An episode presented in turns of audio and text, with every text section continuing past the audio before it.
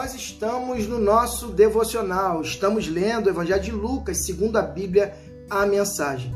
E no nosso último encontro, é, o texto fala que é só alegria. Jesus cura aquela mulher e os fariseus, como sempre, os líderes religiosos, simplesmente criticam pelo, por ele ter feito a cura num sábado. Que absurdo! E aí Jesus confronta eles com a atitude também que eles realizavam os seus afazeres no sábado. É isso que Jesus faz. Ele simplesmente nos confronta para que haja mudança de vida.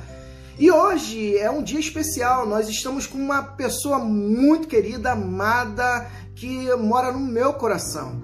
E ela é a primeira dentre as minhas duas meninas, é a minha primogênita Mariana, que vai estar hoje no nosso devocional.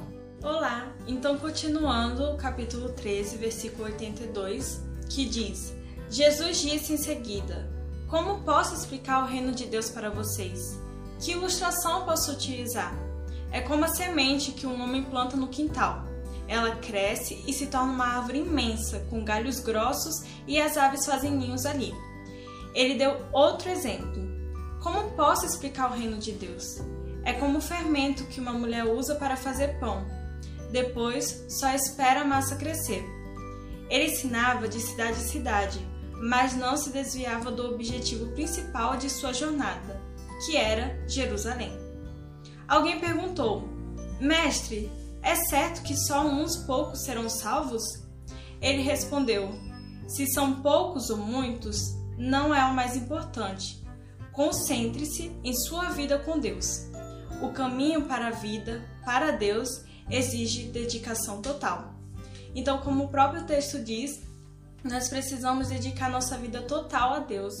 E, claro, é, anunciar as boas novas às outras pessoas, que com certeza aquela sementinha, aquele fermento que ficou plantado, que você plantou na vida de alguém, Deus vai fazer agir e vai ser uma bênção. Então a gente precisa dedicar totalmente nossa vida a Deus e deixar Deus agir tanto na nossa quanto na vida de outras pessoas.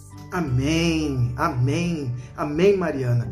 E é isso mesmo, o reino de Deus é essa semente que é lançada eh, nos corações e que no tempo é certo, no tempo de Deus ele faz é, brotar, assim também como foi a ilustração é, do fermento que fez crescer. Assim é o reino de Deus no meu e no seu coração. E quem será salvo? Esse é pertence a Deus, é Ele que sabe, pois Ele é, tem toda a ciência, Ele que fez e projetou todas as coisas. Por isso, deixa essa parte com Deus e dedique totalmente a sua vida a Deus ao relacionamento íntimo em nome do Senhor Jesus. E que Deus nos abençoe.